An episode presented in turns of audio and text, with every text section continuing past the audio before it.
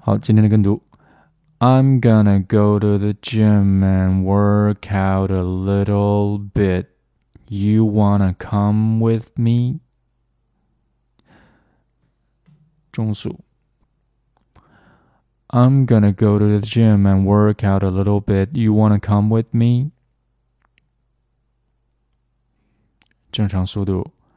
I'm gonna go to the gym and work out a little bit. You wanna come with me? 好，这就是今天的跟读。